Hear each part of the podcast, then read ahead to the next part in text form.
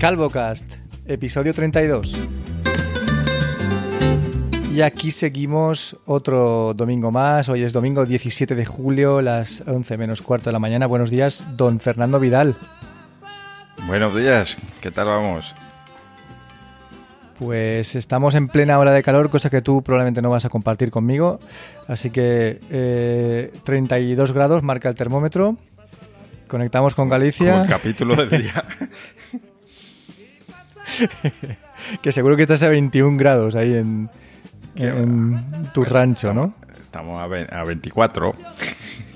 A 24, tío. ¿Quién pillará 24 grados ahora? En fin, no pasa nada. He tenido que cambiar mi, mi zona de grabación. Me he bajado al salón, he puesto el aire acondicionado, he puesto el ventilador. Eh, subiré una foto a Instagram para que eh, podáis ver exactamente eh, cuál es la ubicación. Esto, eso que se escucha son las patas de mi perro andando, que todavía no ha hecho...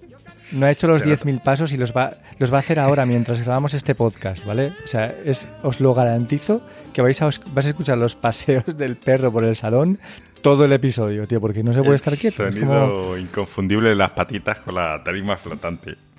Exacto, tío. El- el- Me acuerdo que tenía un amigo que decía que estaba que se quedaba a dormir a casa y decía que el perro estaba haciendo claqué por la noche, tío. y es- la sensación debe ser parecida. Pero bueno, estoy recostado en el sofá porque al final eh, había puesto el ordenador con el micro encima de la mesa del comedor, o sea, del salón, pero eh, la postura era súper incómoda para mi espalda dolorida, así que me he tumbado así en el sofá, tengo el micrófono en la mano y voy a intentar no moverlo, ¿vale? Eh, como si fuera, ya te digo, un cantante de éxito y espero que se escuche más o menos bien, que no se escuchen demasiados ruidos, en fin, ya se las putas patas del perro ya se están escuchando otra vez. No pasa nada, no pasa nada. ¿Qué tenemos Pero- hoy, Fer? Tenemos muchísimas cosas, ¿eh? Yo lo primero que tengo es una duda. Dice, esto es espalda dolorida porque la última vez que grabamos nos dijiste que había sido un chamán y, que, y que eso había quedado, vamos, es- estupendo. ¿Qué ha pasado allí? Pues fui al, al chamán de 70 euros 15 minutos y la cosa fue fue tan bien que realmente no me duele la espalda, tío. ¿Sabes? Tengo que decirlo. Tengo que ser sincero con la, gente que nos escucha. Quería contarlo luego. Pero no quiero... A ver, no, no quiero eh, pensar que fue todo el fisio porque yo cuando fui ya empezaba a estar mejor. ¿Vale? Ya empezaba a dolerme menos el tema de la, la protusión y, y la ciática y el nervio, ¿no? Pero sí que es cierto que la, la primera vez que fui, porque fui dos veces, dos sesiones, semanas consecutivas, mm, me fue bien. Y la segunda vez, el hombre me dijo, esto ya está, no te veo nada más que hacer, no vuelvas, a no ser que te duela. Y no, no me duele. No, me, No quiero saber nada más de ti. Me dijo, no quiero tus sucios 70 euros en negro, cabrón. Y dejó de dolerme, tío. No, o sea, realmente ha funcionado. Supongo que ha sido la, confluencia del fisio y el tiempo. Las dos cosas, entiendo. Pero a la semana siguiente empecé a entrenar en el gimnasio de gente normal. Y sigo entrenando a día de hoy, sigo sin molestias. En algún momento puede que note un- una ligera tensión en el músculo, en los isquios, como que necesitan un poco más de, estiramiento, porque han sido muchos meses de inactividad, muchos meses compensando con mi pierna buena los movimientos, tío, la, la cadera, ¿sabes? Es como que cuando te duele algo intentas evitar el movimiento que hace que te duela, con lo cual acabas eh, como sobrecargando otros músculos que normalmente no utilizarías para hacer ese tipo de movimientos. Entonces a veces noto como que me falta movilidad, ¿no? Y estoy trabajando en eso también, estoy haciendo estiramientos y muy bien. Estoy súper bien del tema de la, de la protusión. Tan bien que vuelvo a plantearme volver a hacer CrossFit. O sea, flipa el Veo tema, que- ¿vale? Que, no has aprendido nada, entonces, ¿no? Pero de otra forma, Fer. Quiero decir, eh, volver Ah, a entrenar... Sí, sí, sí, sí. Sí, ahora bien, no. Ahora ya de tranqui. Sí, claro, claro. Sí, sí. Si nos conocemos, pues tú eres un tío siempre así que de grises, no. no. de hacer las cosas de voy a CrossFit, pero no, no lo doy todo. Ya, ya, ya. Bueno, que dentro de poco estará. No lo sé, no sé. Muy bien. Sí, no, no sé qué, no sé, no lo sé. Es mi idea, ¿vale? Quizá en septiembre eh, vuelva a entrenar despacito con, con cabeza, porque quiero entrenar fuerza, quiero, eh, pues eso, coger masa muscular y todos estos rollos de, de, salud. Y si veo que va bien, despacio, avanzo, pues, tío, no, no quiero dejar de hacer lo que me gusta, ¿vale? A no ser que, que me lo impida un dolor extremo como ha sido estos meses, ¿no? Pero ahora mismo estoy muy bien, estoy haciendo, estoy yendo al gimnasio. La, la mayor parte del tiempo en el gimnasio me la vas en la zona de, de peso libre, en barras, eh, colgado de las barras, haciendo snatch, haciendo clean, con bajito peso, pero haciendo peso muerto y súper bien. Sea, eso es todo lo que puedo decir. ¿Funcionó el chamán de 70 pavos? Funcionó. Que también eh, eh, a nivel tiempo ya estaba mejorando, también es cierto. Que las dos cosas han hecho que esté perfecto, pues puede ser. Eh, no sabría darte una respuesta, ¿sabes? Que fuera lo más acertada posible. Sí que te digo que, por ejemplo, a Paula le he cogido ahora en septiembre y le hará un chequeo, sobre todo el tema del cuello y trapecios, que los tiene súper cargados siempre. Y yo creo que ya puede ser incluso mejor baremo que yo a la hora de decir si funciona de verdad, ¿sabes? Pero bueno, esto lo contaremos en septiembre y nada, que lo cuente también ella si es que se quiere pasar por aquí, ¿vale? Pero no vamos a, hablar si de esto anima. solo, porque tenemos aquí... Dime. Digo, digo, que a ver si se anima a, a unirse y, y, contarnos qué tal su experiencia de septiembre.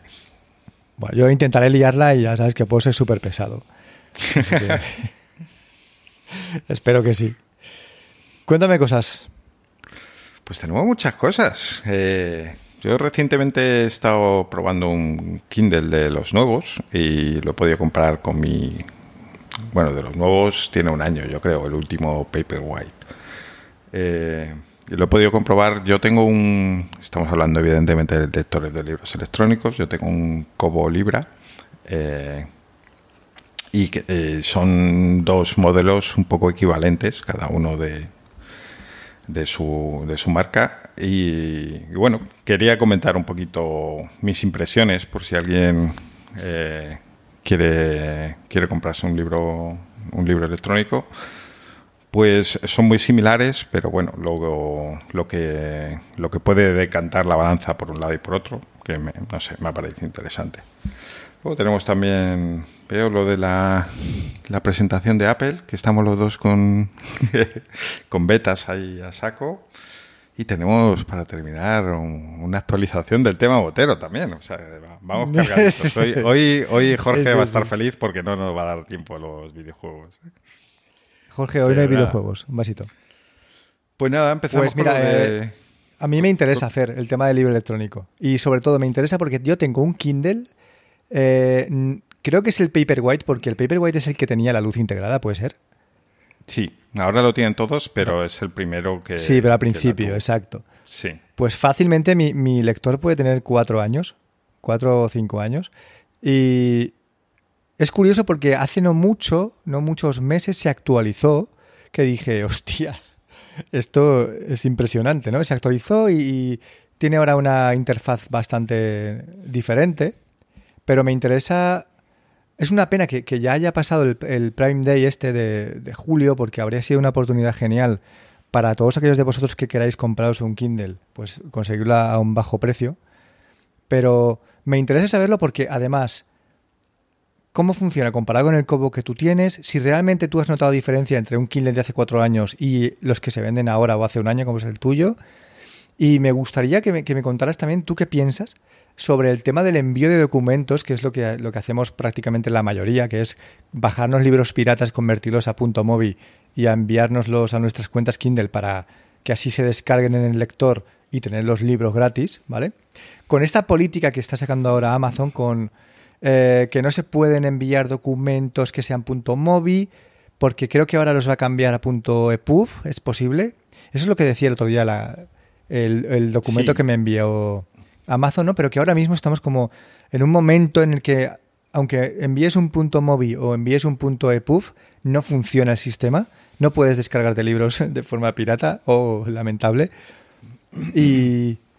¿Cuál crees que es el futuro de esto? Porque yo entiendo que no, no va a ser algo que dure eternamente, ¿sabes? Que, que Amazon sabe perfectamente que nosotros, eh, los usuarios, bajamos libros piratas a punta pala y, y querrá cortar el, ese flujo en algún momento, ¿no? Así que cuéntame, cómo es tu Kindle, cómo es comparado con tu Kobo, tus impresiones y esto me interesa especialmente. Pues mira, yo me compré el, el, Kobo eh, porque tenía el Kindle que tienes tú, eh, que es de 6 pulgadas, y se me hacía un, pelín pequeño. No es pequeño, pero notaba que yo decía, ay, si tuviera un, pelín más. Y bueno, el Kobo, el Libra tiene 7 pulgadas. Y de hecho, eh, los nuevos Kindle Paperwhite tienen también casi 7 pulgadas. O sea que parece ser que no era el único que, le pedía ese, poquito más. Yo creo, eh, personalmente, en las 7 pulgadas para mí está el tamaño perfecto. De hecho, antes de... El primer cobo que compré fue uno que se llama Forma, que creo que tiene 8. Y se ve que ese ya está más orientado a, leer manga, cómics y demás, porque lo que es para leer novela, ensayo, bueno, texto eh, corrido, ya se me hacía demasiado grande. Ya, de, hecho, lo que terminaba haciendo era ponerle los márgenes más, el espacio blanco más amplio. Y dije, pues para esto no necesito un cacharro tan grande. y entonces eso, acabé con el, con el Libra, que son las 7 pulgadas. Em, las diferencias en hardware entre los dos es básicamente que el Cobo Libra tiene botones para pasar página, que a mí me, es algo que me gusta bastante, me llamó la atención en su momento porque, claro, eh, con el Paperwhite lo que haces es tocar la pantalla y al final, pues básicamente tienes que tener la mano encima del, texto y estar toqueteando ahí continuamente. De hecho, no solo para lo que es eh, pasar la página, sino que como los marcos tan pequeños, pues las manos al final no en algún sitio tienen que ir. Y al principio empiezas poniéndolas por abajo, pero luego llega un momento que te cansas y bueno, pues la propia mano a veces te tapa un poquito no es nada, seguro que hay gente ahora con un, con un Kindle que me está escuchando y dice, no es para tanto, y efectivamente no es para tanto, pero a mí personalmente me gusta tener la barrita con los, con los botones para, para usarlos y, de hecho lo que hago es ir alternando entre los botones físicos y el, el táctil. Pero bueno, es, digamos que, no es, que, no es, para tanto, pero yo me acuerdo que antes del Paperwhite tenía el, el Kindle anterior que tenía botones y era muchísimo más cómodo, muchísimo más cómodo. Yo con el Kindle que tengo ahora, eh, muchísimas veces que quiero pasar de página, como tengo el pulgar quizá demasiado arriba, lo que hago es desplegar el menú. que te habrá pasado seguro un montón de veces, ¿no? Entonces vas a pasar de página, pero no, resulta que el, Kindle interpreta que le has dado un, un clic arriba, te saca el menú, no, el menú no lo quiero, entonces le das otro clic en el centro, vuelves a hacer el swipe, entonces sí que funciona, ¿no? Es un poco como que, que no que si no es en el espacio perfecto, pues no va, no va a funcionar, ¿no? Y yo también prefiero que tenga botones y que estén tan bien integrados como en el Kindle anterior, que estaban en los laterales, que apenas ocupaban espacio en, el marco y que era mucho más cómodo, la verdad. Así que por ese lado apoyo, ¿eh? apoyo tu, apoyo tu. Sí, eso evidentemente hace que el, que el, lo que es la carcasa sea un poquito más, más grande, porque tiene que haber esa barra lateral para meter los botones, pero bueno, no es, mm, no es una gran diferencia de tamaño que yo creo que vaya a inclinar la balanza hacia, hacia un lado u otro. Luego, lo que sí que tiene el Kindle, por ejemplo, es que se ve más fluido en el, en el manejo de los menús, para cambiar fuentes, para cuando te vas, quieres cambiar de libro, buscar cosas. Eh, todos los menús saltan mucho más rápidamente, mientras que en el Cobo son un poquito más... Le necesita ahí un, un, momentito, que no pasa nada, porque al final eh, estamos hablando de un libro para leer. Eh, y bueno, quizá tardes un pelín más en seleccionar el libro que necesitas, pero no es nada para volvérselo con ni mucho menos. Y una vez que tienes el libro, ya es pasar páginas. El paso de páginas en sí sí que es igual, se ve igual de rápido en los dos. Entonces, pues bueno, hay mini punto para el Kindle, pero si ya decía que lo de los botones no es algo que necesariamente incline la balanza, pues esto mucho menos. en cuanto al cómo se ven, eh, pues durante el día se ven igual, más o menos, o yo al menos los percibo eh, lo que es la nitidez con la que se ven las fuentes. Pero por la noche eh, a mí me gusta más el cobo y creo, y además estuve viendo un vídeo que también comparaban eh, estos dos modelos y hablaban de esto, porque el cobo es como si tuviera, eh, como si tú estuvieras viendo casi el panel, lo que es el panel de, de la tinta electrónica, mientras que el Paperwhite tiene por encima un cristal, por encima del panel. De forma que eh, por arriba pues queda como un iPad, ¿no? Que tú tienes todo el cristal liso, sin nada, mientras que en el, en el Cobo tienes el marco todo de plástico alrededor. Digamos que estéticamente es, como, es un poco más feo el Cobo en ese sentido, parece como más tosco y el otro parece como una tablet. Pero este cristal que tiene por encima hace que a veces en determinadas circunstancias refleje, se produzcan mínimos reflejos y la, y la nitidez por la noche, cuando tienes la luz, eh, es un poquito peor en el, en el Kindle. Y pasa también con el modo oscuro, cuando tú pones el fondo negro y la, y la fuente en blanco, eh, también se ve, se ve como un poco más grisáceo el Kindle y se ve mejor el, el Kobo en ese sentido. Otra vez no es una cosa. Sí, dime. Mi Kindle creo que no tiene modo oscuro y si lo tuviera no lo usaría. Yo soy incapaz de leer eh, letra blanca sobre fondo negro. Es como que mis ojos no, permiten ese tipo de, lectura porque enseguida llega un momento en que, se me produce en el ojo un efecto como recencia. ¿Sabes a lo que me refiero? Es como que se me, eh, se me quedan las letras, o sea, el aura de la letra en el ojo, en la retina, y no veo bien. No sé si te pasa o, si sabes a lo que me refiero. Es como que si yo veo, intento leer eh, letra blanca sobre fondo negro, la letra es demasiado brillante, ¿vale? Para la forma que tengo de, ver. O sea, que igual es, es, que tengo un problema de vista, ¿vale? Que también es, es probable que sea así, ¿no? Pero no puedo leer ese tipo de texto. Y luego eh, tengo una duda que siempre he tenido y que, me ha rondado la cabeza y es sobre el tema de la retroiluminación de las pantallas de los Kindle. Porque dicen que, que las pantallas retroiluminadas no son buenas por las noches porque la luz eh, incide directamente de la pantalla hacia tus ojos. Y mi duda con los Kindle, que tienen una pantalla de tinta electrónica, era si esas luces que tienen los Kindle, que los tienen en los, en los marcos, ¿no? en los márgenes, por lo menos el mío, eh, están apuntando hacia la pantalla o están apuntando desde la pantalla hacia arriba, hacia tus ojos. ¿no? Es como que yo siempre he pensado que el Kindle, como lector de libros, era guay porque la, luz que utilizaba no era retroiluminación, sino que era como una luz que iba de arriba hacia abajo, hacia las letras, pero luego siempre me ha surgido la duda de si es como cualquier otra pantalla. No sé si tú sabes cuál es la diferencia o realmente es lo mismo. Se supone, porque esto tampoco lo he, lo he analizado, no lo sé al 100%, pero lo que comentaban en su momento cuando salió el Paperwhite era que efectivamente las luces estaban por encima de la tinta electrónica y apuntaban hacia la tinta electrónica, o sea, apuntaban hacia el libro y no hacia ti.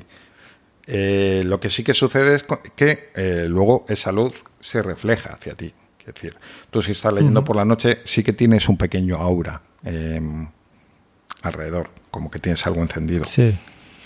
Pero no es lo mismo. Eh, no es como claro, pero puede ser, claro, puede ser comparable a tener un flexo, entre comillas, ¿no? O una, lamparita, y no a tener un iPad, ¿no? A un teléfono. Yo, de hecho, vale, vale. es que... Eh, leo también en el iPad mini y, y no tiene nada que ver. Mm, y, te digo más, eh, lo que comentabas de la, fuente blanca sobre el fondo negro, sé perfectamente lo que dices porque en una pantalla retroiluminada como la del iPad mini, efectivamente las fuentes en blanco son, están iluminadas, son luz y llega un momento que, las confundes, que te bailan incluso. Eh, mientras que en el, en el iPad, o sea, en el, lector de libros electrónicos, eh, esto no sucede, porque no es las letras en sí no están iluminadas, no tienen luz. Ah, claro. Pues fíjate, voy a intentar buscar si mi, mi, Kindle tiene el modo este, el modo noche, y lo voy a probar. Porque Yo que conste que no, lo, marca la diferencia, que, ¿eh? no lo uso y de vez en cuando me acuerdo de él y digo, tenía que probarlo, a ver si por la noche mejor. Porque, bueno, yo pongo el, modo normal, eh, con iluminación, le pongo la iluminación muy bajita y en general, mm, bien, o sea, no, me noto muchísimo, muchísimo más cómodo. es que vengo de estar unos días, he tenido que ir unos días a Madrid y por no ir con mil cachivaches dije llevo solo el, iPad mini Y es que se nota un montón la diferencia. Por mucho que ponga la, la iluminación súper bajita y tal y cual, mm, no tiene nada que ver leer con uno y, con el, leer con el otro. Es mucho más cómodo para los ojos el, el lector de libros electrónicos. claro, te cansa menos la eh, vista. Sí, y, eh, por no hablar también de que luego al final el iPad pesa más eh, y, bueno, es una fuente de tentaciones que últimamente no me pasa porque estoy así un poco más, sí, estoy más metido así en modo volver a leer y tal y cual y ya no me pasa como antes que me, pero bueno, en un iPad siempre está ahí la tentación de voy a ver un momento Twitter o y si me pongo un capítulo y dejo, y dejo de leer el libro.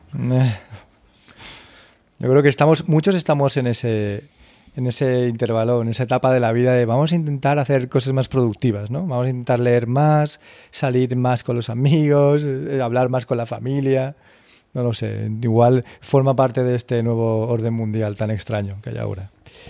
Cuéntame más cosas, Fer. Pues más cosas. Vamos a ver. Eh, antes hablabas de lo de enviar los libros, que vamos poquito más tarde, pero eh, claro, una duda es qué pasa con los libros. Eh, evidentemente tú si tienes un Kindle te tienes que comprar los libros en la, tienda de Kindle y si tienes un Kobo, eh, aunque tienes un poco más de libertad, bueno, la vía lógica sería comprar los libros en la tienda Kobo.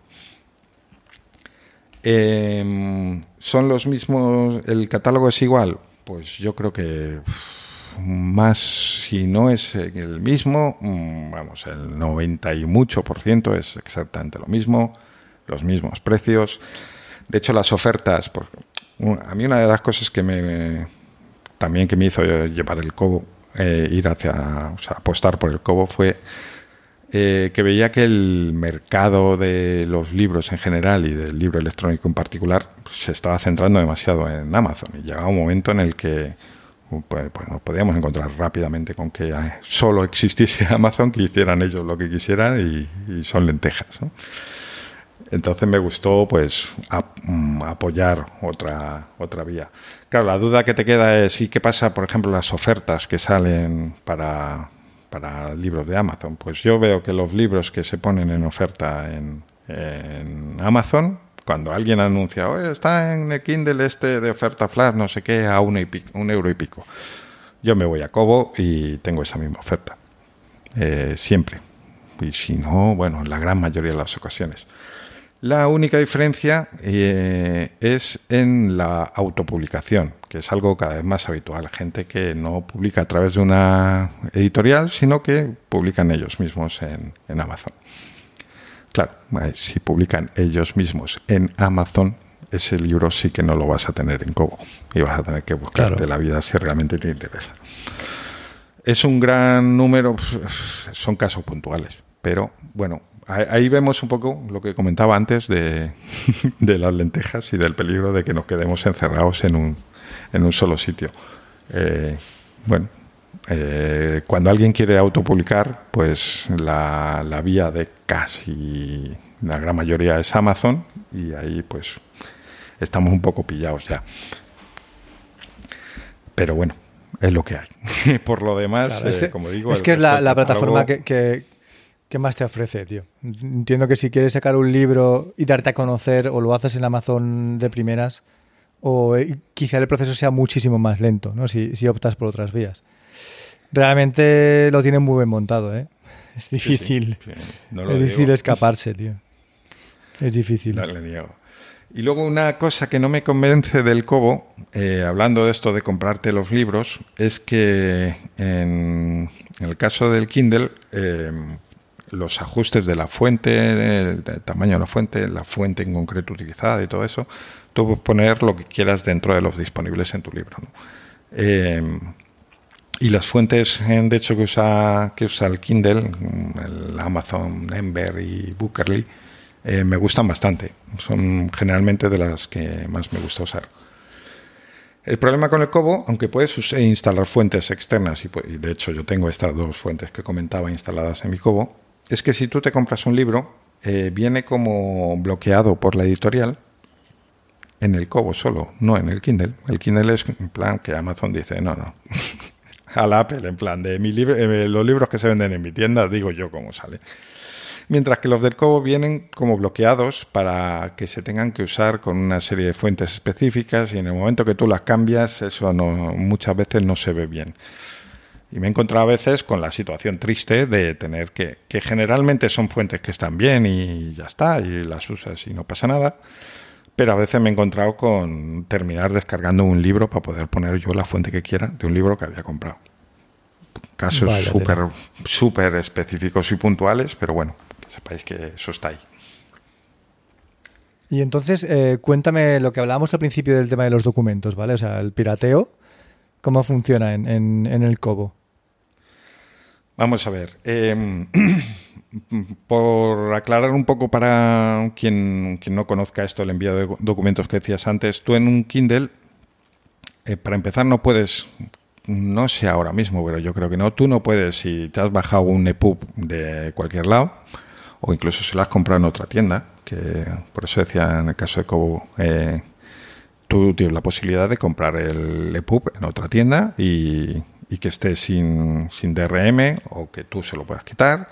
Bueno, eh, dices, yo me he comprado en una tienda Pez este EPUB y quiero meterlo en mi Kindle. ¿Cómo lo hago? Pues tú, al menos antes, no sé ahora, pero yo creo que tampoco, no puedes enchufar el Kindle y, copiar el archivo y pegárselo ahí y ya está.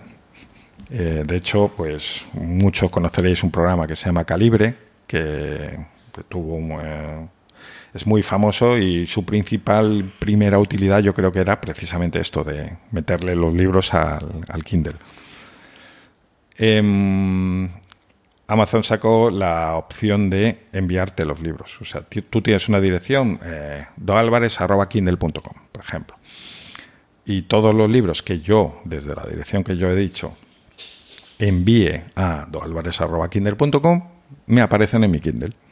Y eso está muy bien, pues es una forma cómoda de enviarte los libros, incluso puedes hacerlo desde el móvil o no tienes que estar enchufando. Eh, muy bien, genial. El problema es que, como comentabas, antes eh, los Kindle solo cogían eh, el formato móvil y ahora parece que se van a cambiar a EPUB, pero en esta fase de transición, mientras lo están haciendo, porque están anunciando, oye, próximamente vamos a cambiar, cuando tú te envías un documento, te viene un correo de respuesta donde se dice estas cosas que comentabas. Próximamente vamos a cambiar el formato de pub. Mira que el móvil no va a funcionar eh, dentro de poco. Los que tienes ya no hay problema, pero que sepas que en el futuro tal y cual. Y muy bien, pero el problema es que en esta transición, eh, pues al final termina en la mayoría de las ocasiones por no funcionar ni uno ni otro. Tú te lo envías en EPUB, que se suponía que ya te los mm, que ya los aceptaban y no, y no aparece, te dice que formato no compatible y te envías el móvil y te dice, no, es que esto va a cambiar, pero ya no te lo pasamos ahora tampoco. Y te, pues si me has dicho que dentro de uno o dos meses es cuando cambia. Bueno, el caso es que ahora puntualmente hay problemas con este, con este envío de archivos y que sepáis que, bueno, que no sabemos exactamente cómo va a quedar la cosa. Se supone que la idea es cambiar a EPUB y que tú vuelvas a poder enviarte los archivos y ya está. También digo una cosa, eh, aunque evidentemente podrían saberlo de otras maneras, supongo, pero tú estás diciéndole a Amazon, oye, te envío un correo con, con mi EPUB pirata. o sea, estás dejándole muy claro a Amazon lo que, lo que estás haciendo. méteme este librito en la biblioteca y fijaros hasta qué punto llega que eh, en esos, lo que llaman documentos personales, porque claro, esta función se supone que está para que tú te puedas enviar un PDF que tienes de no sé qué, no, no para que te envíes libros piratas. Eh, se activa la sincronización. O sea, en, estos libros conseguidos por métodos Dios sabe cómo, eh, tú si lees esta noche en tu Kindle y mañana quieres seguir en el móvil mientras estás en el baño, pues se sincroniza ese documento como si fuera un documento comprado en la tienda, un libro que te has comprado. Eh, es curioso, curioso cuando menos. Es que está, está muy bien hecho, claro. Pero yo entiendo que no te pueden quitar ese servicio porque si tú te quieres subir a tu Kindle eh, los apuntes de medicina de, segundo de carrera, pues tienes que poder hacerlo, ¿no? Eh, pero claro, si lo que tú te subes es el libro de Dan Brown con el título X, pues claro, mm, No sé, tío. Sí, sí, es que de hecho cuando te envías el documento eh, te dice, oye, ¿cuál es el autor de este libro? te hace el... Él lee el título, el, el, autor está en los metadatos, o sea, lo puede leer perfectamente, pero es como... Claro, es que está todo la info. Es una ventanita ahí como dice, quiero que seas tú el que dé el paso aquí de poner, no, no, esto es de Dan Brown, sé perfectamente lo que estoy haciendo. es una ventana así un poco rarita. Pero bueno, es cómodo, efectivamente, está muy bien. Y lo de que se sincronicen también esos documentos es genial, la verdad. Eh, pero bueno, en el caso del Cobo, en cambio, em, tú puedes enchufar el Cobo al ordenador y eso te, se abre como si fuera un disco duro y ahí le copias y le pegas los, los EPUB que quieras sin ningún problema. Bueno, EPUB o los mil formatos que, que acepta. Y ya está. Eh, no tienes más. No tienes este servicio de envío de documentos, es decir, vas a depender de, un, de tener un ordenador para pasarte esos documentos personales. En algunos países sí que tienen y hay modelos, hay algunos que van con Dropbox, hay otros que van con otro servicio en la nube, pero bueno, el caso es que en España que yo sepa, el Libra mm, no tienes opción de, este tipo. Ah, bueno, ¿Y qué, tipo de clavija tiene el, eh, de entrada y de salida el Cobo? El nuevo, el 2, tiene USB-C. Y el anterior tenía el, micro USB. Y el ¿Tiene USB-C a USB-C? Tiene USB-C también. Claro, es que, es que tú dices, no, porque eh, lo conectas al ordenador ya necesitas un cable, si tienes el antiguo que tenga eh, USB A ¿no? En, la salida y micro USB. Un ordenador. Sí, pero eso para conectarlo al cobo, pero del cobo al ordenador, eh, ¿con qué será USB A? Entiendo. Bueno, con lo que necesites. También hay USB-C a, micro USB. Ah, exacto, pero tendrías que. O sea, yo entiendo que el cable que te viene de serie, cuando tú compras el antiguo, será el micro USB en un lado y USB-A en el otro. Ya tienes que tener un ordenador que tenga USB-A, que pueden ser la mayoría, pero en los últimos años ya no es la, tónica, ¿no? Por ejemplo, el mío no tiene USB-A. Pero eso eh, pasa parece por una chorrada, raros. parece una chorrada, pero, pero el servicio... el servicio de envío de documentos de, los Kindle es lo más cómodo que hay. Y más ahora que te vas a poder bajar un EPUB sin tener que eh, convertirlo a móvil. cuando este servicio funcione va a facilitar todavía más el dejar de convertir libros, que es un, es un, paso, extra, un paso extra, que yo, por ejemplo, lo hago en una página web que se llama convert.io y los, los, hago online porque no tengo calibre, tampoco me lo quiero bajar porque es un programa súper viejo y súper pesado. Pero qué guay no tener que convertir el EPUB a móvil. O sea, va a ser mm, fantástico el piratear a la velocidad del sonido, ¿sabes? A ver qué tal funciona todo esto, porque parece, yo leí en su que al menos al principio estaba habiendo problemas con la gente que se enviaba documentos personales en EPUB, que luego el formato por el formato documentos exacto no quedaba no quedaba muy bien. Es como cuando te enviaban los PDF, este ¿no? Panorama. Sí, pues probablemente vaya un poco por ahí. Porque yo recuerdo enviarme algún PDF que la letra se viera minúscula, que cuando ampliabas eh, la, la, letra o la pantalla se salía la letra de los márgenes, ¿sabes? Y era como, uy, ¿qué ha pasado? Tenías que mover el Kindle de lado a lado de arriba abajo para ir leyendo, que dices, joder, tío, qué mal hecho, ¿no? O sea, supongo que son el tema de los formatos, la compatibilidad de los formatos con el tema de los tipos de letra y tal, pero el PDF era un dolor de cabeza. ¿eh? El, PDF es especialmente complicado en ese sentido porque se supone que es como una fotografía del documento, como un escaneado. Y entonces, claro, está pensado para redimensionarlo y usarlo. Se puede hacer, pero no, es la idea del formato PDF. No. Entonces. Pues mm. háblame de, de precios de los dos y con cuál te quedas. Pues vamos a ver, precios. El, el Paperwhite eh, tiene una opción más barata. Bueno, además de la opción con publicidad, que directamente me parece. Yo no lo haría. Vamos. No me gusta nada tener ahí continuamente, aunque sea cuando está pagado. Una publicidad y son 10 euros menos. Eh, creo que en la vida, en años de un Kindle, no merece la pena ahorrarse esos 10 euros. Pero bueno, esto es personal. Creo que anda por unos 135, 39, una cosa así el precio oficial. Eh, y ese modelo tiene a 8 gigas de almacenamiento y no tiene la iluminación eh, eh, automática. O sea, tú tienes que, cambiarlo manualmente. El ¿El nuevo tiene iluminación automática? El, Paperwhite? básico, el Paperwhite. básico, no, ¿no? No, no lo tiene. Y tiene Pero el superior sí, pues eso es un, es un puntazo ese. Eso sí que me interesa que se ajuste. El Cobo tiene 32 gigas porque además eh, tiene integrado un reproductor de audiolibros y va un poco por ahí lo, eh, lo del almacenamiento, porque si no, que es para meter la biblioteca Alejandría y, o sea, con 8 gigas debería sobrar.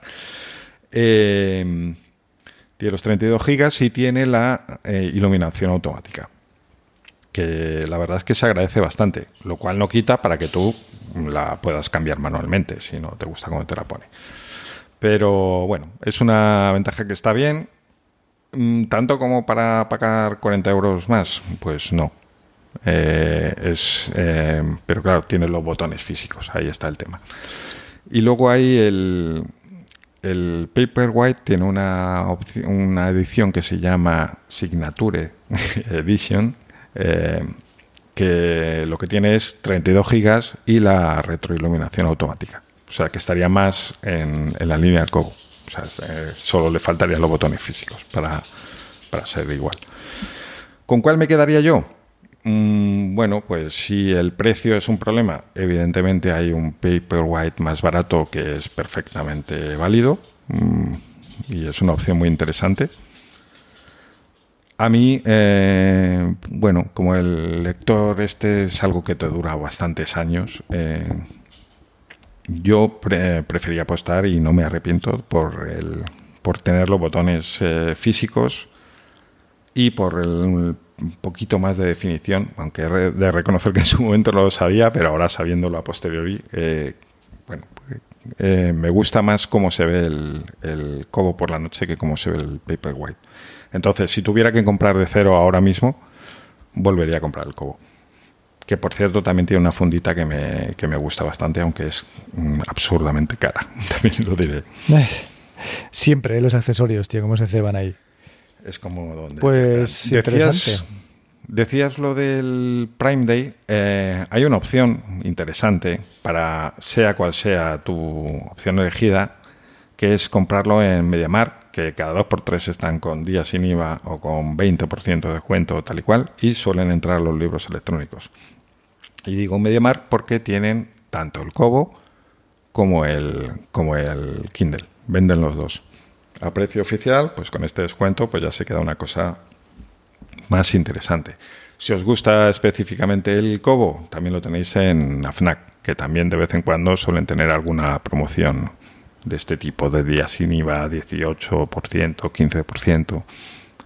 Bueno, ahí quedan. Pues oye, yo, creo que, ha quedado súper interesante el tema de la comparativa y va a ayudar a, la Pondremos el, enlace al vídeo que comentaba, donde se ve un poquito, aunque bueno, al final es un vídeo y nada como verlo por ti mismo, ¿no? Pero para que os hagáis una idea, hacer esta comparativa que decía entre las pantallas y la fluidez de uno y otro y tal y cual, pues eso si os interesa, si queréis echar un vistazo, ese vídeo está bastante bien.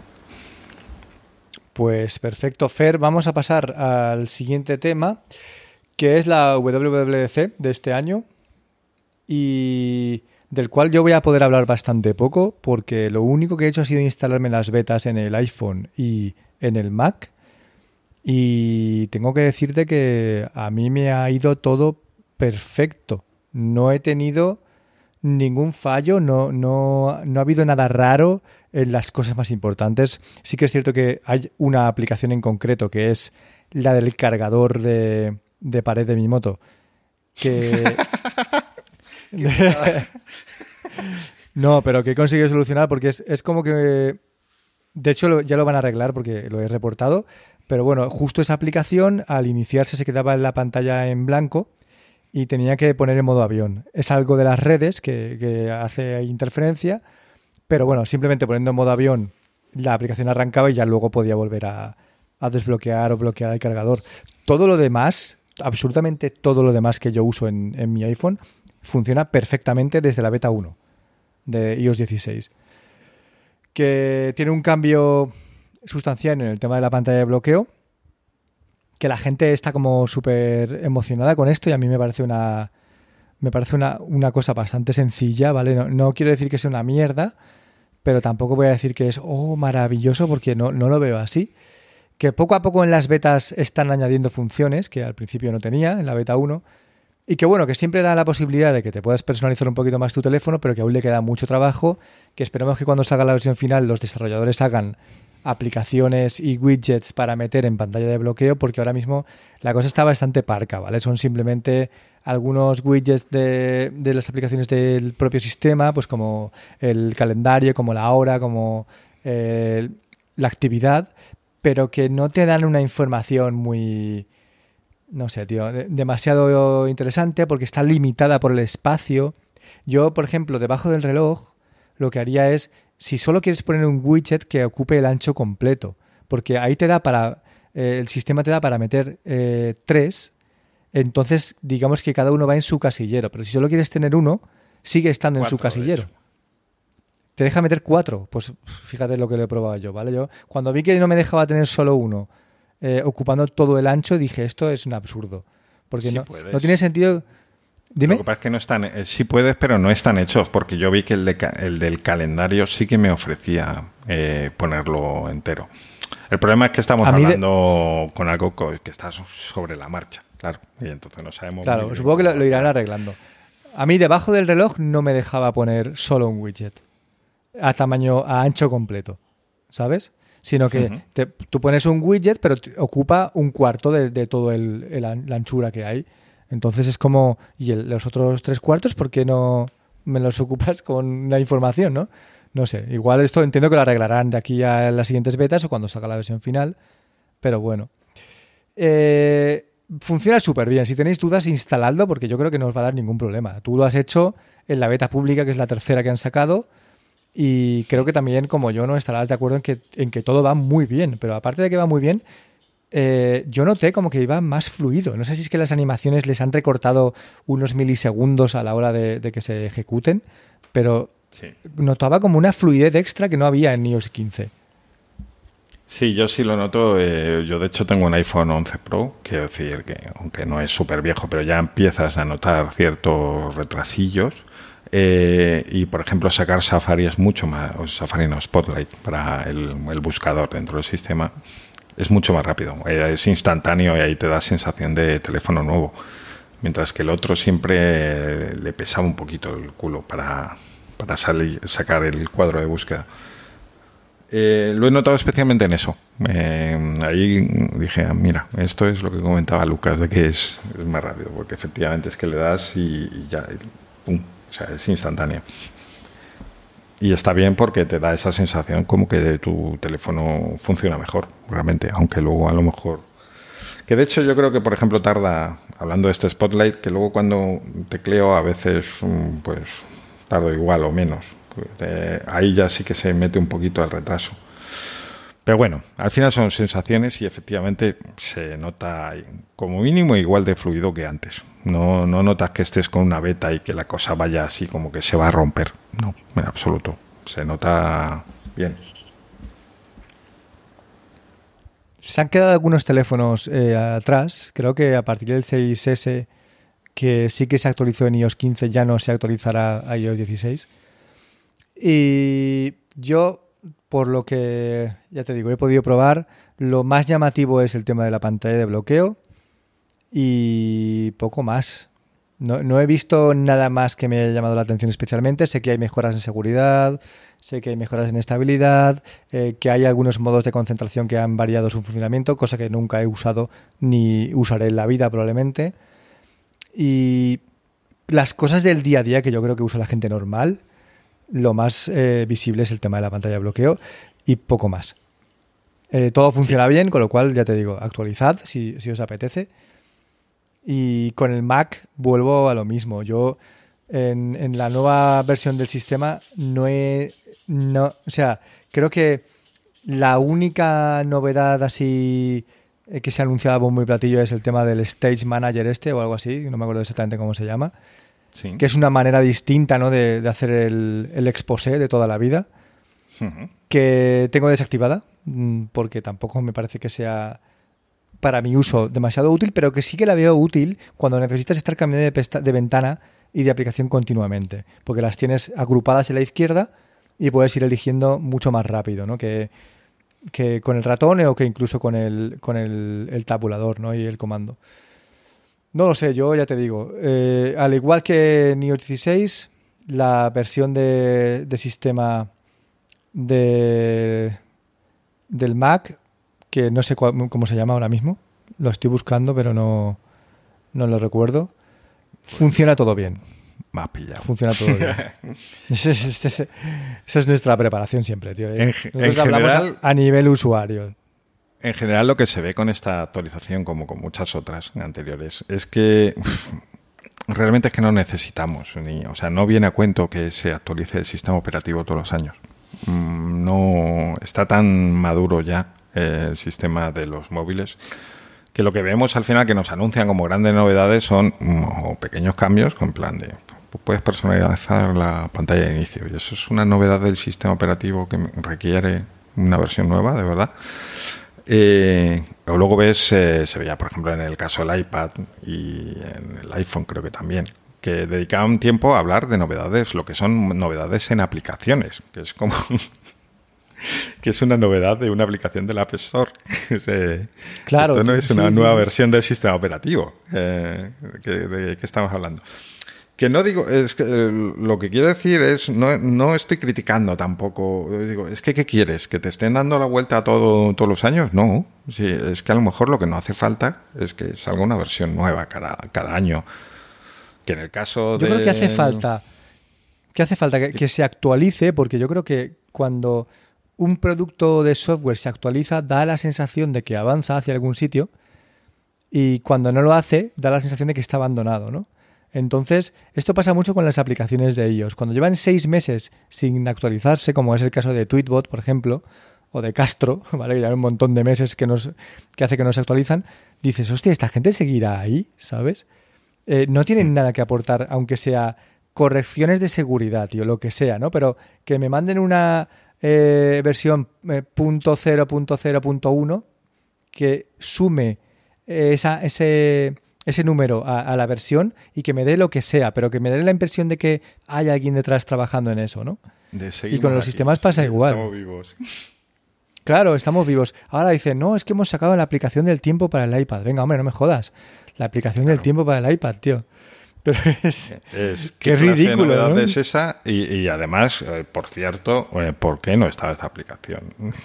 Claro, exacto. O la, la de calculadora, ¿no? Que creo que tampoco está para el iPad o nunca ha estado. Yo hablando No del sé, iPad, son cosas que- estoy muy enfadado con el tema de la única novedad real que hay, que es eh, lo que dices de Stage Manager, que está, lo han llevado al iPad también, y la conexión a pantallas externas, que ahora sí, por fin, se amplía eso y ocupa toda la pantalla, no te coge solo un cuadradito de, de la pantalla del monitor externo al que lo hayas conectado. Entonces digo que estoy muy enfadado porque esto solo lo ponen para los iPads con M1, mientras que han estado vendiendo iPads Pro sin M1 hasta hace dos días. Siguen vendiendo el iPad mini nuevo, no tiene el procesador M1 y se quedan fuera. eh, que dices, lo de Stage Manager es que requiere mucha RAM y no sé qué. Digo, vale, perfecto, pues no lo sé. Si tú lo dices, será así. Pero lo de la pantalla externa eh, me tiene indignadísimo, porque eso es algo que hacían los teléfonos. eh, claro, yo hablo en plan cuñado, no tengo ni idea, pero, lo que sí sé es que eso lo hacían los teléfonos Windows Phone hace mil años, que mira que tenían limitaciones. Lo hacían los Android de- con Samsung hace 300.000 años con procesadores y RAM mucho más bajas que ahora. Entonces, ¿por qué me estás diciendo que un iPad que me acabo de comprar eh, no puedo conectarle un monitor externo y, y me, me hace gracia luego también, pues esto, lo de los palmeros, de, no, no, pero es que ¿quién quiere conectar un monitor a un iPad mini? Dice, pues, pues precisamente, precisamente si tienes un iPad mini y una pantalla pequeña es cuando más sentido tiene que puntualmente quieras conectarlo a un monitor externo. Si tienes un, un iPad gigante, a lo mejor es eh, cuando dices no necesito monitor externo porque la pantalla ya es grande. no necesito más. Eh, bueno, nada, que me tiene un poco indignado este tema de... Y eso nos lleva a lo que pasa siempre con Apple en particular, pero con todas las empresas tecnológicas en general, y es, eh, tenemos que dejar de una vez de comprar cosas pensando en esto en el futuro, es que como una apuesta de futuro. Cuando llegue ese futuro te compras el cacharro, pero no te lo compres ahora pensando que esto va a mejorar, porque hemos estado con iPads Pro que no nos han valido para casi nada más que un iPad normal durante años, y ahora nos encontramos con que cuando parece que empiezan a darles un poquito, poquito de cariño, pues esos iPads de estos últimos años se quedan fuera. Y es en plan, no, ahora te compras uno de los nuevos si quieres tener esta cosita. Bueno, pues nada. Está pues todo perfecto. Ahí queda la, queda la reflexión. queda la reflexión de no confiéis, no confiéis en el futuro y comprad para lo que vayáis a usar hoy directamente. ¿Y tú tienes un Apple Watch? Tengo un Apple Watch, un ¿Y has actualizado a la nueva versión? Pues esta, eh, creo que lo he actualizado esta noche. Lo que pasa es que como las actualizaciones del, del Apple Watch son tan coñazo y luego fallan, al menos a mí, me fallan casi siempre, es como que tienen que intentar tres veces hasta que al final dice, venga, va, ahora lo instalo. Pues todavía no sé si lo tengo. Pero como... Mira, no, no lo tengo. No se ha instalado. Es que sé que esta noche me ha dicho, voy a instalarlo, ponme el código. Se lo he puesto y aquí, aquí sigue pendiente. Bueno, da igual como la... Es que no recuerdo otra vez eh, novedades interesantes que me hayan hecho ir como loco a instalarlo, aunque ya tengo las betas tanto en el iPad como en el, como en el teléfono. Porque lo que recuerdo es novedades en aplicación de... específicamente, la de ejercicio, específicamente la parte de para correr. Y bueno, el tema de las fases de sueño y poco más, ¿no? Claro, pero es que fases, fases de sueño en el Apple Watch, eh, ingéniatelas para conseguir que cuando te vayas a la cama llegues con suficiente batería como para que durante la noche te pueda gestionar y te pueda analizar el sueño, ¿no? que esto no es algo fácil. La gente dice, no, yo cuando me ducho lo pongo a cargar y con eso me da suficiente batería para que por la noche no se me apague.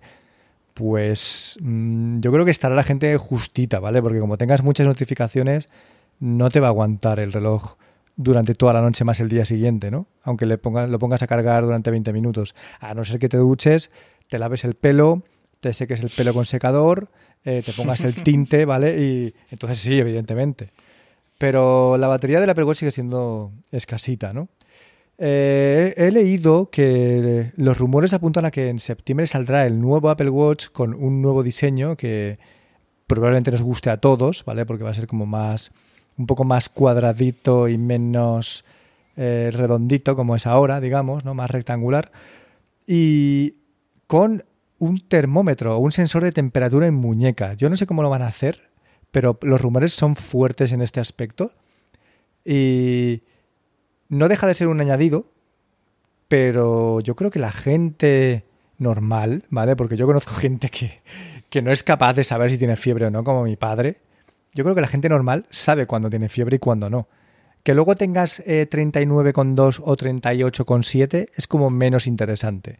Pero que tu reloj te diga, tienes fiebre, ¿no? Tienes 37,6. Y lo mires y digas, eh, ya lo sé, me encuentro mal. ¿sabes? No lo sé, yo soy una persona, tío, que, que cuando tiene fiebre, cuando tiene 36,7, yo ya me encuentro mal, ¿vale? Ya sé que algo está fallando. Entonces no necesito que mi reloj me diga que tengo fiebre, que sí, que puede ser un añadido, eh, una función de seguridad, digo, de salud más, pero no la veo tan interesante como por ejemplo lo rumoreado hace años que es el, el sensor de glucosa, ¿no? Eso sí que lo veo difícilmente medible con tu mano, ¿no? Me voy a poner la mano en el ojo y voy a saber si tengo la, glucosa alta o baja. No puedes, ¿no? Necesitas que un aparato externo te lo mida o la tensión tú puedes pensar, hostia, pues igual tengo la tensión alta porque me duele la cabeza o la tengo muy cargada, pero necesitas un aparato que te lo mida, ¿no? Con la fiebre no hace falta, tío, tú ya sabes si tienes fiebre o no porque el malestar que, tienes encima te lo está indicando. Bueno, eh, puede ser interesante que incluyan el sensor de temperatura. Mm, veremos cómo lo hacen con las muñecas peludas y cómo lo miden, porque si ya falla el sensor de ritmo cardíaco, pues no me quiero imaginar un sensor de temperatura. Y en cuanto a rediseño, pues oye, ya se verá, ¿no? Tengo que decirte que ya me conoces bien. Yo sigo con mi Galaxy Watch 3 y el Galaxy Watch 5 me llama muchísimo la atención, Fer. Pero muchísimo al nivel que, que me lo voy a querer comprar, seguramente. Y hay un problema grave. Y es que el Galaxy Watch 5 no va a funcionar con los iPhone. ¿Sabes? Uh. Entonces va a requerir que sí o sí tenga un móvil Android. Uh, Claro, exactamente. Es- esta película ya me suena, tío. Esto no puede acabar bien, ¿no? Pero si quiero probar ese reloj, obligatoriamente voy a necesitar pillarme un Android. Y todo apunta, todo apunta a que puede ser el Nothing Phone el que me, me llame, ¿no? No lo sé, esto ya se verá de aquí a, un par de meses, cuando salga el, Galaxy Watch 5, cuando el Nothing One se ponga a tiro de piedra de mercado de segunda mano por 100 euros menos, entonces empezaremos a valorar ahí, ¿vale? Como qué es lo que hacer. Pero las novedades del Apple Watch referentes a salud son siempre bienvenidas, yo creo que, que a la gente le van a gustar. A mí sigue sin ser ahora mismo algo que me llame mucho, pero quizá con la, la renovación el- y el cambio estético vuelva a sentir eh, un latido fuerte por, por el Apple Watch y, y me dé ganas de volver a tenerlo. Pero no, de momento no es, no es lo que me está ocurriendo. ¿no? Y ya te digo, el Galaxy Watch 5 sí que me ha despertado sentimientos de amor y de pasión y hay que ver cómo lo gestiono, ¿vale? Yo sé que a ti también te ha gustado. fatal. Va a acabar fatal, Sí, pero sí. de todas formas, ya por ir eh, terminando, eh, un tema que te ha levantado, que ha levantado pasiones en este podcast es el de tu moto. Y parece que tenemos resolución del caso, ¿o qué? Pues tenemos resolución del caso por fin, por fin. Muchos ya, ya lo sabéis porque he compartido por Twitter alguna foto y algún vídeo. Y por fin, desde hace una semana y un par de días, tengo moto eléctrica. Es la BMW C04. Es una barbaridad de moto. Una absoluta barbaridad. Y estoy súper contento. Bueno, todavía estoy haciéndome a ella porque pesa muchísimo. El otro día casi la tiro al suelo porque eh, la aparqué en un sitio y luego quise rectificar. Dije, voy a echarle un poquito más para adelante. Le quité el caballete, la empujé para adelante y, y la tumbé sin ponerle el caballete. Y, y grité en el casco. O sea, grité, ¡No! Mientras hacía toda la fuerza del mundo con mi pierna, ¿vale? Para que la moto no se tumbara hasta el suelo, conseguí enderezarla y ponerle el caballete, tío. Pero, hostia, ¿eh? Ahí se me puso la. Se me puso las pulsaciones a, a 199, tío. Lo pasé mal, tío, porque además estaba en medio de la calle y, y habría sido súper ridículo, súper ridículo. Y se habría roto algo porque la puta moto es, es de plástico entera y pues eso, los plásticos ya sabemos que no son especialmente resistentes. Pero estuve muy contento, tío. No... Próximamente hablaré más de ella. Estoy intentando redactar como un post para mi, mi página web, pues con las cosas más interesantes. Y la moto es rapidísima. Al ser eléctrica, el, el torque, ¿no? la aceleración es instantánea y eso yo creo que es un, salvado, un salvavidas que, que no tienes con una moto de combustión. Porque yo siempre pongo el ejemplo y se lo digo a mi mujer. Tú vas por la carretera y tienes a tu derecha una incorporación en la que hay coches que van incorporándose y siempre tienes la duda de freno y dejo que pase o acelero y que se ponga detrás de mí, ¿no? Pues con la moto esta, tío, con la eléctrica no hay duda. O sea, tú le metes puño y eso es un cohete, tío. Es que es increíble, ¿eh? de verdad. Y es un cohete de 0 a 100 y es un cohete de 80 a 120. O sea, acelera muy rápido. Y la velocidad máxima que tienes es 128. Yo creo que es más que, que aceptable. No necesito, no necesito más de 128 kilómetros por hora eh, de velocidad porque sería demasiado. Además de que, de que comprometería mucho el gasto de, de batería. Pero bueno, quiero decir que estoy súper contento, que hay algunas cosas que no me gustan tanto, ¿vale? Que ya comentaré pues, en próximos episodios, pero que a nivel global es una absoluta barbaridad de moto, se conduce súper bien, es súper estable porque tiene 231 kilos de peso, el peso está distribuido en la parte de abajo, súper centrado, con lo cual es como ir encima de un balancín. Un huevo de estos que tú, por mucho que lo intentes tirar, siempre vuelve a la posición inicial, ¿no? Menos Y- cuando la aparcas y la intentas rectificar. Menos cuando la aparcas y la tiras, exacto, la tiras voluntariamente al puto suelo. Pero vamos, súper contento, tío, súper contento. La autonomía estoy todavía testeándola, pero puedo decir que se va a acercar muchísimo a los 95 kilómetros por carga. La marca te da 100, digamos que 100 es, el, es la estimación, pero se acerca mucho a 100. Probablemente le pueda sacar 95 haciendo el trayecto que yo hago a diario, que es 95% de trayecto autovía. ¿Sabes? Que voy a 95, 100, 105. Cuando si mi trayecto fuera por ciudad, que regeneras todavía más energía, ¿no? Con las frenadas en los semáforos y tal. Yo creo que por ciudad sobrepasaría los 100 kilómetros por hora. Digo, por hora, los 100 kilómetros de autonomía. Y por autovía, que es lo que yo hago, va a estar muy, muy cerca, entre 90 y 100, estoy seguro de que va a estar ahí. Eh, todavía no lo sé, pues porque se ha dado el caso de que eh, alguna vez la he cargado probando en Mercadona, eh, otras veces la he cargado, pero al, la he cargado por la tarde, pero al día siguiente cuando la he sacado del cargador, en lugar de estar al 100% estaba al 95%, entonces todavía no tengo exactamente los kilómetros con mi uso perfecto, pero los, los, sacaré dentro de poquito y la estimación es esa. Entre 90 y 95 seguro, o sea, estoy totalmente seguro. Y me parece una cifra muy interesante, ¿sabes? Para la moto que es, ¿no? Y contaré más cosas, ¿vale? Seguiré subiendo vídeos y fotos de, ella. Y no sé si la gente tiene dudas, pues que, nos mande un, un mensaje y nos, y nos comente, ¿vale? Nos pregunte cosas. Yo muy contento. Que sí, que las motos de combustión son mucho más baratas, que no voy a amortizar la, compra de la moto en la puta vida, que las baterías se degradan, que para el trayecto que hago igual es mejor una... que ya lo sé, que todo esto ya lo sé, que la gente ya lo dice, que yo quiero una moto eléctrica y dejadme comprarme una moto eléctrica, ¿entiendes? No, no me juzguéis, tío. Tú quieres una moto de combustión, cómpratela. ¿Vale? Yo te hablo aquí de mi moto eléctrica, no te voy a hablar de mi moto eléctrica comparada con una moto de combustión, cuando la, mi moto me ha costado 12.000 euros y una 125 de combustión puede costar 3.500, que ya lo sé, tío, que ya lo sé, que no hace falta que me lo digas. ¿Sabes? Que la gasolina ahora mismo está cara, pero que igual baja eh, dentro de unos meses. Que ya lo sé que no se trata de eso, tío, que lo que quieres es una moto eléctrica. Si quieres hablar conmigo de motos eléctricas, entonces eres bienvenida. Pero si quieres venir a tocarme los cojones a decirme que es que las motos eléctricas todavía no están preparadas y que las de combustión son mejores, tío, no es el sitio. No es el sitio porque yo estoy aquí hablando de mi moto eléctrica, ¿vale? Así que si quieres hablar de tu moto... Exacto, si quieres hablar de tu moto a combustión, pues te vas al foro de combustión de Foro Coches, tío. Y ahí hablas de tu moto y de que vas, a vas mucho más rápido que la mía y con un consumo de 0,1 litro cada 100. Maravilla. Pero este no es el sitio, tío. Es que publiqué un post en Foro Coches, tío, y a la gente le falta el tiempo para venir a decir gilipolleces, ¿vale?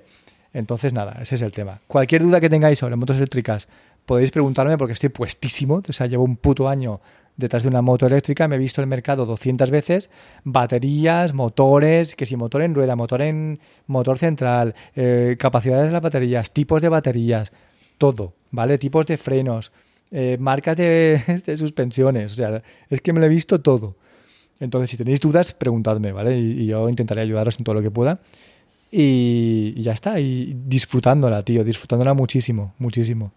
A, mí en el vídeo que pusiste en Twitter, creo que fue, eh, me decepciona el sonido que hace. Quiero decir. Eh, y, no, y no voy por donde van de. Es que el sonido de la de combustión, estoy hasta los huevos del sonido de las motos. por eso mismo. Lo que me decepcionó fue ver que hacía ruido. Y yo, ¿pero por qué?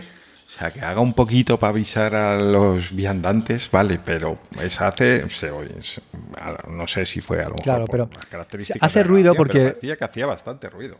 Sin ser no, eh, se, escucha más ruido del que hace en el vídeo, ¿vale? Porque los piensa que los teléfonos pues tienen un micrófono que es como extrasensible, ¿vale? No hace tanto ruido como se, escucha en el vídeo, pero al ser un motor central que, no está ubicado en el buje de la rueda, eh, la transmisión es por cadena.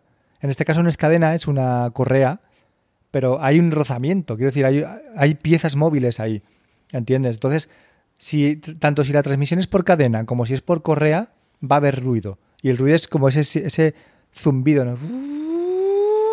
Ese es el ruido. Si la moto tuviera motor en rueda, mm, sería completamente silenciosa porque no hay una pieza de transmisión eh, intermedia, ¿sabes? Lo que pasa es que piensa que los motores en rueda, cuando tú pasas un badén o un bache, la hostia se la come el motor, porque se la come la rueda, ¿entiendes? Entonces, eh, aparte de que son motores que, ofrecen menos potencia, son motores más sensibles a golpes. Y bueno, luego cambiar la, el neumático también es un poco más complicado y tal, ¿no? Pero en principio, los motores que van ubicados en rueda son más sensibles y menos potentes, y los que van ubicados en motor central son los que tienen mejores desarrollos, más velocidades, pero a cambio pues tienen un poquito de sonido, ¿sabes? El, ese, ese, zumbido como de nave espacial. Esa es la explicación, porque hay, hay una cadena o hay una correa que está eh, moviéndose rápidamente. Pero bueno, que no hace mucho ruido, ya te lo digo yo. Es más el, el vídeo y, el sonido que ha captado el teléfono que el, que el ruido real que hace la moto, tío. Puedes estar tranquilo, ¿eh? Nada, no te preocupes, seguiré subiendo vídeos, seguiré subiendo fotos, seguiré comentando cosas que haya descubierto de la moto, pero vamos a pasar ya directamente a eh, recomendaciones. Veo que tienes una, yo tengo un par, así que dale caña a la tuya y luego sigo yo con las mías. Vale, mira, antes cuando hablaba de los lectores de libros electrónicos, mm, se me ha olvidado comentar una integración interesante. En el caso del Kobo, que está integrado con Pocket, eh, lo que antes se llamaba Read It Later. Esto que te envías, pues, entradas de blogs, bueno, cada una lo usará como quiera, ¿no? Pero mi caso típico es llego a una entrada sobre un tema que me interesa y digo, uy, ahora no puedo verlo, luego lo veo y luego al final nunca lo veo. Pero en el caso de... Eh, por eso es especialmente interesante la integración con el Kobo, porque ahí lo tienes en el momento en el que tú vas a leer y en el que tú querías leer algo un poco más largo que un... y por eso te lo has enviado a Pocket, ¿no? Entonces me gusta eh, tener, tener esta integración en el, en el lector de libros electrónicos. Eh, lo que vengo a recomendar es una, una alternativa a Pocket, que es Matter, eh, M-A-T-T-T, T-T-E-R, o Materia. Em, entonces es lo mismo. Eh, pues te envías artículos para leer luego, te los formatean un, te lo preparas en un formato más cómodo para leerlo ¿Y por qué entonces recomiendo este si ya para este viaje pues ya tenemos a Pocket o al que uséis vosotros? Bueno, porque tiene más cosas, más cosas que se van a usar en momentos similares. Por ejemplo, eh, te puedes enviar hilos de Twitter. Tú, si llegas a un hilo de Twitter y dices, pues lo típico, esto es muy largo, pero sí que me interesa, me lo voy a guardar. Eh, compartir, compartir con Matter, y entonces él ya detecta que es un hilo y, te guarda todo el hilo nuevamente en un formato muy cómodo de leer. Eh, entonces, pues bueno, está, está bastante bien. Y luego tiene integración con... O sea, vamos a ver cómo digo esto. Te coge las suscripciones a newsletters, boletines eh, que haya en tu correo. Para eso tienes que darle acceso a tu correo, que es una cosa que a mí me hizo... Dije, me gusta. Es curioso porque luego si me instalo un cliente de correo nuevo, que evidentemente le doy acceso a todo mi correo, pues ahí no me planteo tanto estas cosas, pero no me gustó. Y entonces creo que una, una forma interesante de usarlo sería crearse una, una cuenta de correos únicamente para las suscripciones. Bueno, a lo que voy es, eh, pues todos estos boletines, en vez de, si queréis tenerlo en una aplicación donde nuevamente te reúne todos con una fuente más interesante que las típicas que suelen usarse. Yo me quejaba hace poco de las, ¿cómo se llamaban? Review, que se ve muy pequeñito. Pues si eres también un señor mayor como yo, que sepas que aquí en Matter eh, pues te lo reformatea con otra fuente, mucho más cómodo de leer. Las tenéis todas juntas. Bueno, lo que digo es, a mí me gusta porque los, los momentos en los que yo leo newsletters, esos hilos largos que me guardé para otro momento, esa entrada de ese blog que parecía interesante, no sé qué, bueno, es todo como el mismo uso en el mismo momento y me gusta tenerlo en la misma aplicación en vez de tener que estar cambiando. Por eso me, me ha parecido interesante esta. Tiene un lector de un conversor de texto a voz que funciona muy bien, eh, con una voz muy natural. Eh, no sé qué motor utilizan, pero bueno, que sepáis que está bien, pero solo funciona en inglés. Así que en, este caso tenemos que seguir esperando.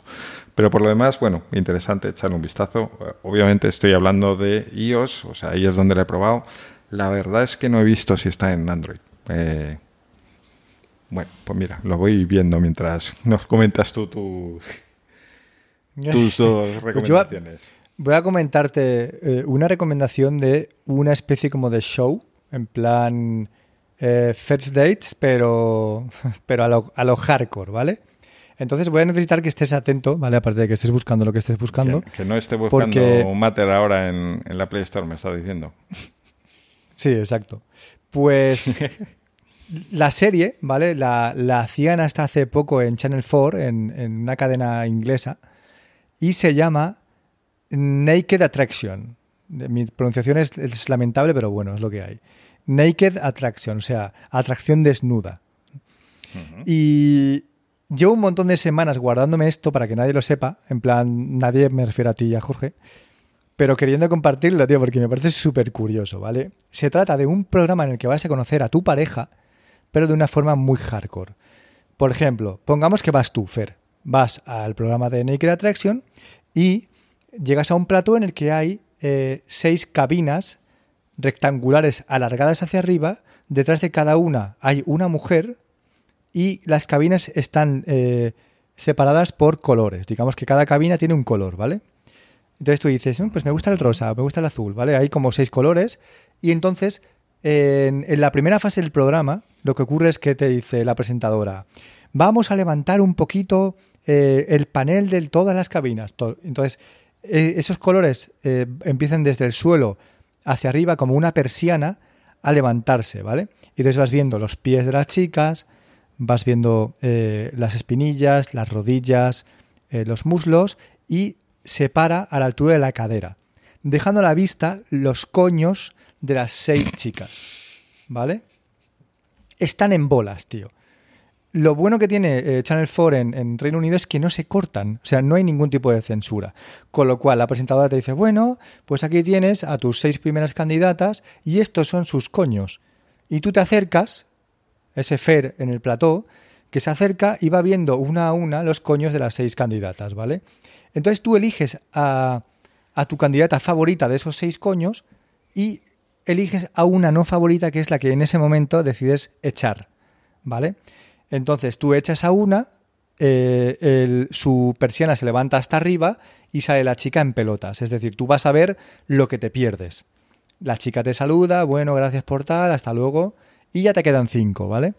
De esas cinco, lo que pasa después es que eh, la persiana sigue subiendo hacia arriba y lo siguiente que te muestra son las barrigas.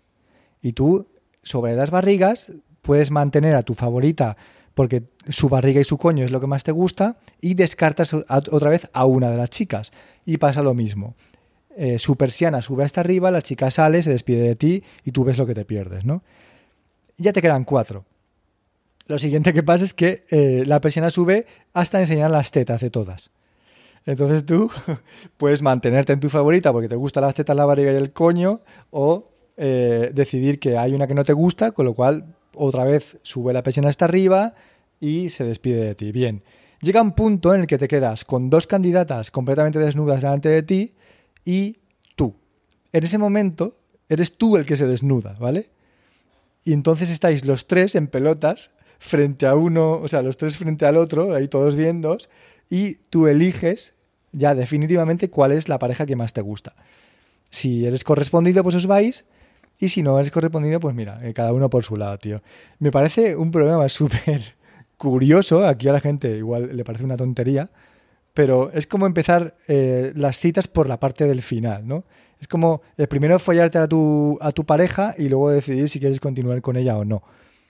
el programa lo hacen en Channel 4, pero lo hacían hasta hace poco también en HBO y creo que Netflix ha comprado derechos para las siguientes temporadas. Así que si os interesa el tema de ver pollas y coños a punta pala en primeros planos, pues es un programa para vosotros, ¿vale? Eh, lo podéis buscar y están, no sé si están todos, pero sí que hay bastantes episodios que yo creo que también con, ver unos cuantos, pues tampoco... ya es suficiente, ¿no? Porque la temática es un poco repetitiva. Claro, creo yo. Exacto, eh, ya sabes qué va a pasar, ¿no? Pero si lo que te gusta es ver siempre coños y pollas, pues oye, es el sitio, ¿sabes?